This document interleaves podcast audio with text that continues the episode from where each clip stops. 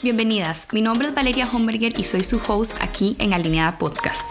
Alineada Podcast es un espacio para compartir, escuchar e interiorizar.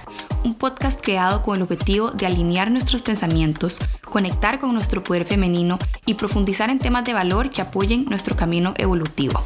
Gracias por estar aquí. Bienvenidas a un episodio más de Alineada Podcast. Yo soy Vale, su host, y hoy vamos a estar hablando de un tema que tengo bastante fresquito porque aquí sigo en esta etapa y es de la etapa del posparto. Y creo que una pregunta que todas tenemos, especialmente cuando se es mamá primeriza, es ¿qué va a pasar esos primeros días? O sea, el bebé nace ¿y ahora qué? O sea, ¿qué va a pasar conmigo? ¿Qué va a pasar con mi cuerpo? ¿Qué pasa con el bebé? ¿Cómo funciona el tema de la lactancia? Y justamente hoy quiero hablarles un poquito de esto porque, bueno, ya pasé por esto dos veces y creo que he tenido, digamos, como escenarios distintos con qué comparar, ¿verdad? Entre el primer y mi segundo posparto, cosas que tal vez me pasaron en el primero que no me pasaron en este segundo y viceversa. Y bueno, les quiero compartir un poquito en este episodio de mi experiencia en esta etapa por si ustedes están pasándola o por si están embarazadas y pronto van a llegar a esa etapa o el día de mañana si quieren tener hijos todavía no los tienen pues que sepan un poquito qué esperar. Lo primero que les quiero decir es que los primeros días digamos de posparto o sea uno hace lo que puede por sobrevivir Sorry, pero es la verdad, digamos, ahí no hay rutinas, no hay horarios, no hay nada. O sea, uno literalmente hace lo que puede por bañarse, alimentarse y sobrevivir. Un factor que obviamente es súper relevante en esta etapa de posparto es de qué manera se dio el parto. O sea, no es lo mismo la recuperación de un parto vaginal que la recuperación de una cesárea.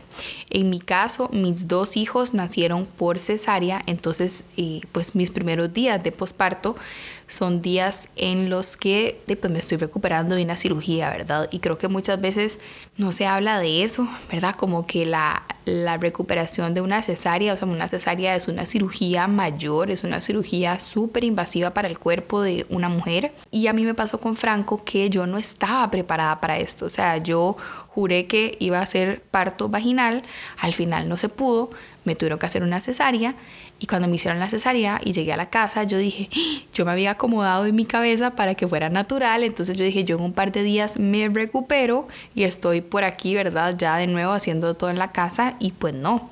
Me hicieron la cesárea y volví a la casa y de ahí, chicas, no me podía mover. o sea, básicamente, eh, estuve como un par de semanas, ¿verdad? Sí, como full en cama, em, no me podía levantar sola, se ocupaba ir al baño, ocupaba ayuda para bañarme, ocupaba ayuda para todo. Y yo no estaba preparada para eso, porque yo había tenido un embarazo con Franco como súper activo y yo pensé que el posparto era igual de activo, nada más que con un bebé.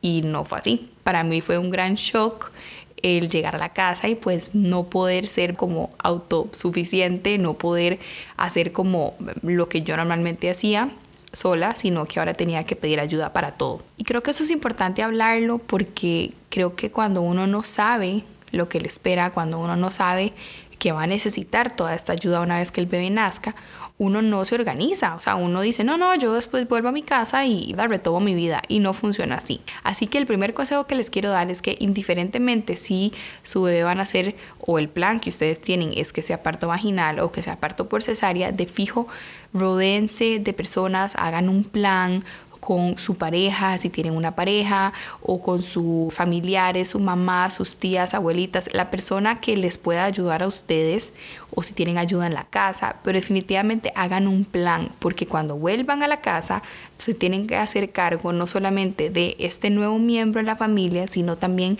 tienen que hacerse cargo de ustedes mismas, o sea, de recuperarse ustedes, de recuperar su cuerpo, de alimentarse de una manera ideal para poder producir esta leche, para poder tener energías para reparar todos los tejidos que se abrieron, que se rompieron durante el parto o durante la cesárea. Entonces sí es súper importante el tener como un plan de quién me va a cuidar a mí. Yo voy a cuidar al bebé, pero quién me va a cuidar a mí. Y en este caso, bueno, yo la primera vez, como les digo, no, no lo tenía tan claro y entonces todo sucedió y aparte Franco nació en pandemia, ¿verdad? Entonces, bueno, mi mamá obviamente que es como un apoyo increíble para nosotros, vino a cuidarme y a hacerse cargo de mí, pero para mí fue como un shock, o sea, como que yo ni siquiera estaba preparada para tener que decirle, hey, de verdad, venga, ayúdeme a bañarme, o sea, yo pensé que yo iba a poder sola.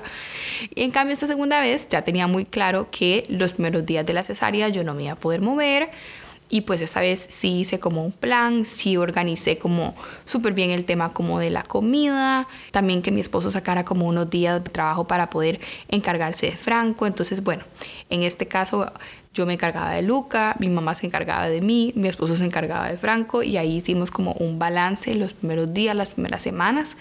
Y, y, conforme yo me fui recuperando ya pude como ir retomando mis distintas actividades. Yo creo que un concepto que se ha perdido muchísimo en los últimos años y en las generaciones ha sido el concepto de la cuarentena. O sea, la cuarentena son esos primeros 40 días después de haber dado a luz en los que una, la mujer está en una etapa súper vulnerable, porque obviamente no solo por todo el esfuerzo físico, de la sangre que se perdió, del esfuerzo que se hizo para parir de manera vaginal o en el caso de una cesárea, del esfuerzo que tiene que hacer el cuerpo para recuperar todos esos tejidos, el producir leche durante sus primeros 40 días y los sangrados vaginales de la cuarentena, todo eso, o sea, al final es un esfuerzo súper grande que está haciendo el cuerpo y sumarle a eso el desvelo de estar alimentando a un bebé cada dos o tres horas y las pocas horas de sueño que uno recibe de descanso, todos los cambios hormonales que surgen en esas primeras semanas es como mucho en un periodo de tiempo muy corto. Entonces yo sí creo que es súper importante como cuidarse esos primeros 40 días, recuperarse uno bien para poder agarrarle el ritmo a la maternidad. Porque si no, eventualmente yo siento que uno colapsa. O sea, como que de verdad el cuerpo y la mente y todo necesitan como alinearse adaptarse a esta nueva realidad para que ya uno de ahí pueda como ya agarrarle el ritmo y, y, ser como, o sea, como poder adoptar bien este nuevo estilo de vida. Entonces, bueno, yo sí creo muchísimo en la cuarentena y me cuido bastante. Entonces, bueno, durante esos primeros 40 días yo sí me enfoco muchísimo en mantener una alimentación antiinflamatoria, incluyendo, por ejemplo, cúrcuma, jengibre entre mis preparaciones, tratando de tomar la mayor cantidad de tés calientitos, manteniéndome como bien hidratada. Evito al máximo andar descalza por más calor que yo tenga, siempre como con medias, con ropa que me mantenga caliente, porque sí he leído muchísimo que el mantener el cuerpo caliente durante la etapa de la cuarentena ayuda a que la recuperación del cuerpo, en mi caso que son cesáreas, pues que todos los tejidos y todo pueda sanar mucho más rápido, ayuda mucho con el tema también como de la leche, o sea, de la lactancia, el mantener el cuerpo caliente. ¿Por qué? Porque así el cuerpo utiliza, digamos, las energías para sanar tejidos y para producir leche, digamos, y no utiliza energía para calentar el cuerpo. Si uno está con frío, el cuerpo tiene que gastar energía calentando el cuerpo de uno.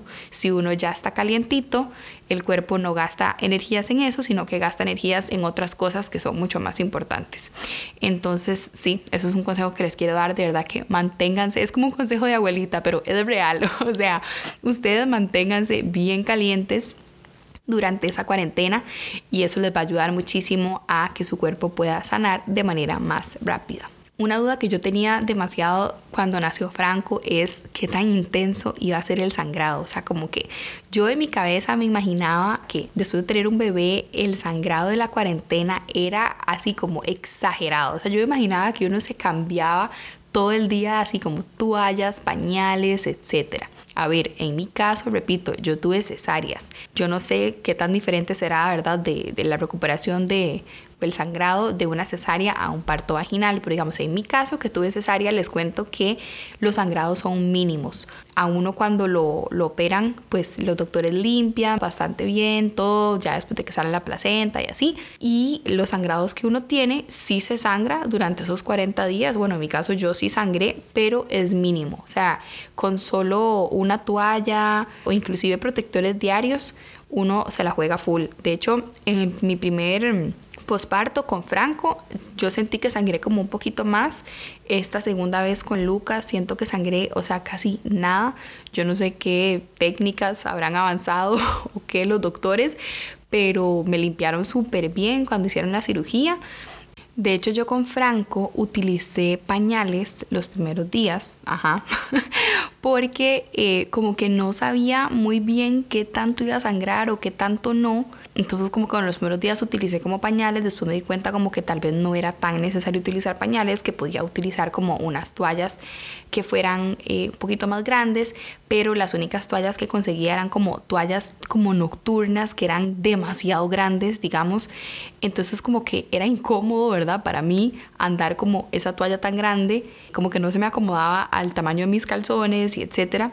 Y esta vez con Luca, eh, lo que hice fue como que me la jugué entre toallas, digamos, sanitarias no nocturnas, sino como normales y protectores diarios gruesitos como que pudieran absorber mejor el sangrado porque como les digo, esta vez no sangré tanto. Pero ahora Saba sacó una nueva línea de maternidad específicamente creada para esta etapa de posparto y tienen toallas que absorben hasta dos veces más de flujo abundante. Entonces está buenísimo porque es todo lo que uno necesita, digamos, en esta etapa y es la absorción, por ejemplo, que tendría un pañal o una toalla muy, muy grande, pero en un tamaño de toalla mucho más cómodo para que uno se sienta eh, pues más cómodo con la ropa que utiliza y no tenga que ponerse, ¿verdad? Como un pañal o algo eh, así, que es como tan grande y como tan invasivo y le interrumpe a uno como con los outfits y demás.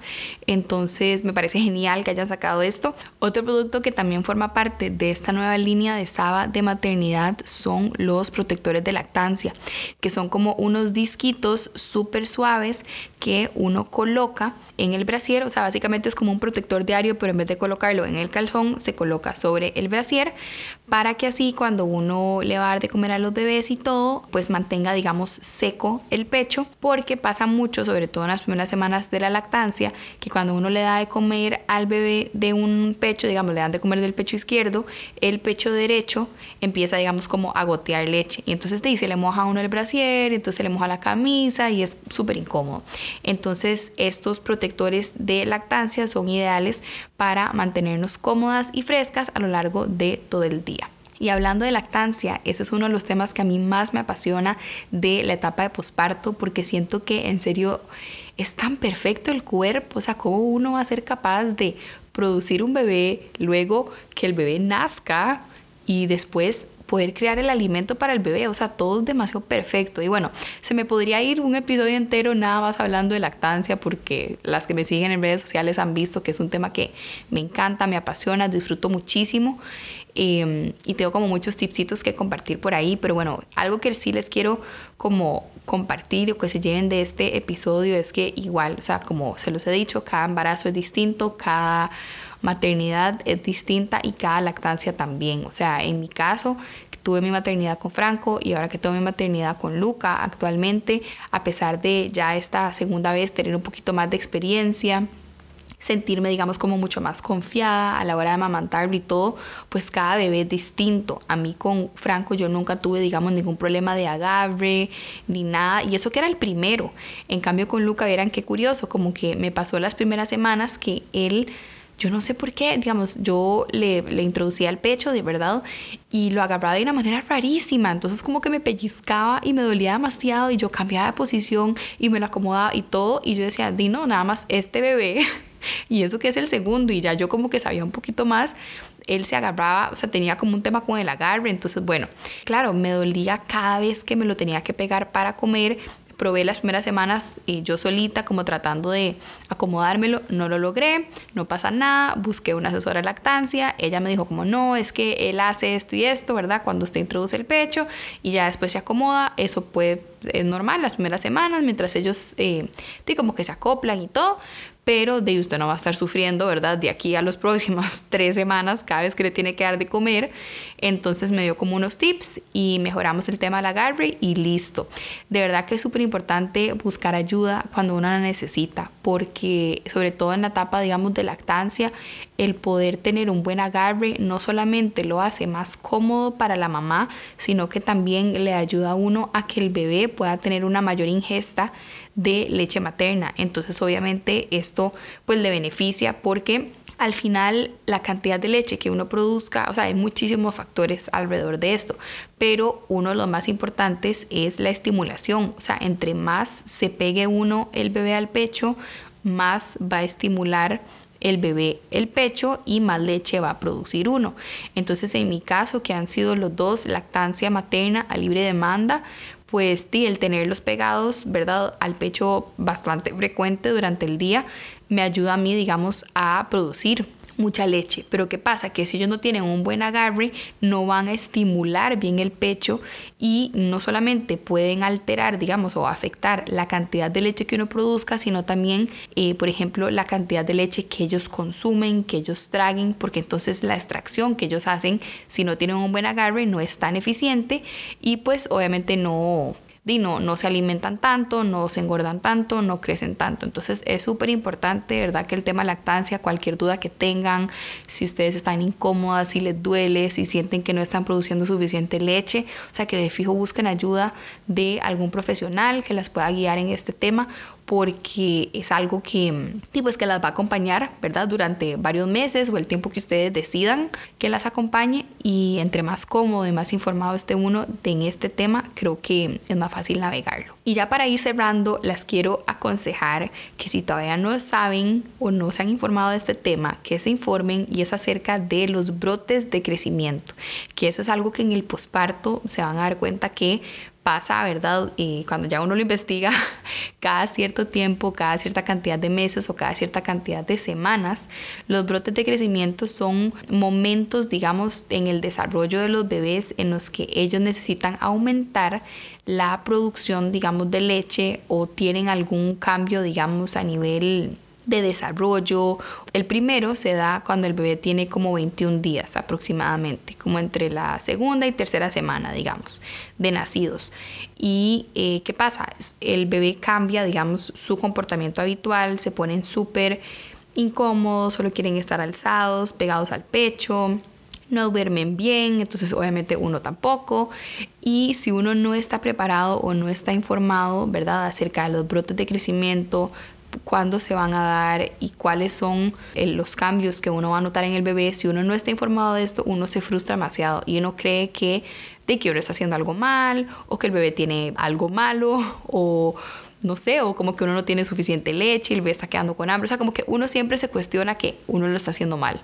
Pero cuando uno dice como, ah, no, es que está en brote de crecimiento, uno como que lo deja ir. O sea, como ese estrés y esa presión, uno entiende que es una etapa duran un par de días así incomoditos y ya después se acomodan.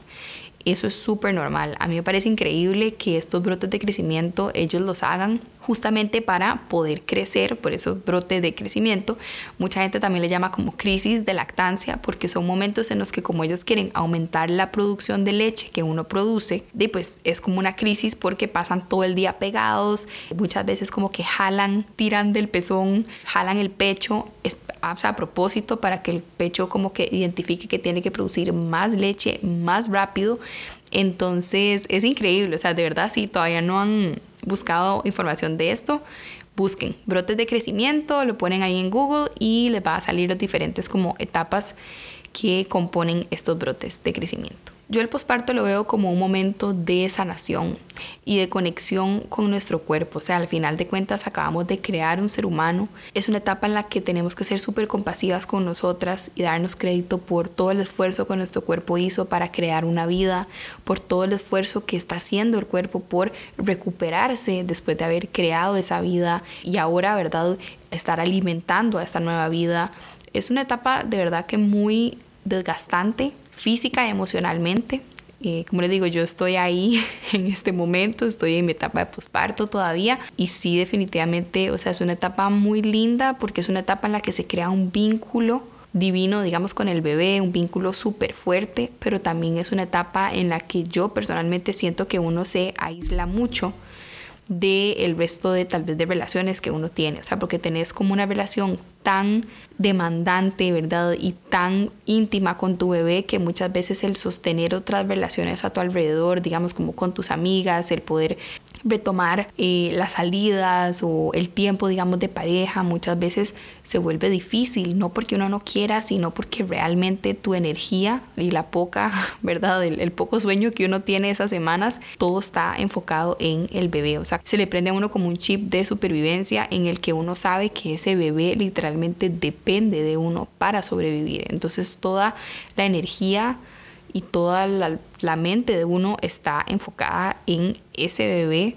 tan indefenso. Así que traten de ser lo más compasivas con ustedes mismas en esta etapa. Yo sé que se puede volver muy pesado a veces y yo siempre se los digo, como bueno, una lloradita y a seguir, porque literalmente uno muchas veces lo que necesita justamente es eso, o sea, es tener un momento de desconexión, un momento con uno mismo, un momento de sentarse a navegar lo que sea que uno esté sintiendo.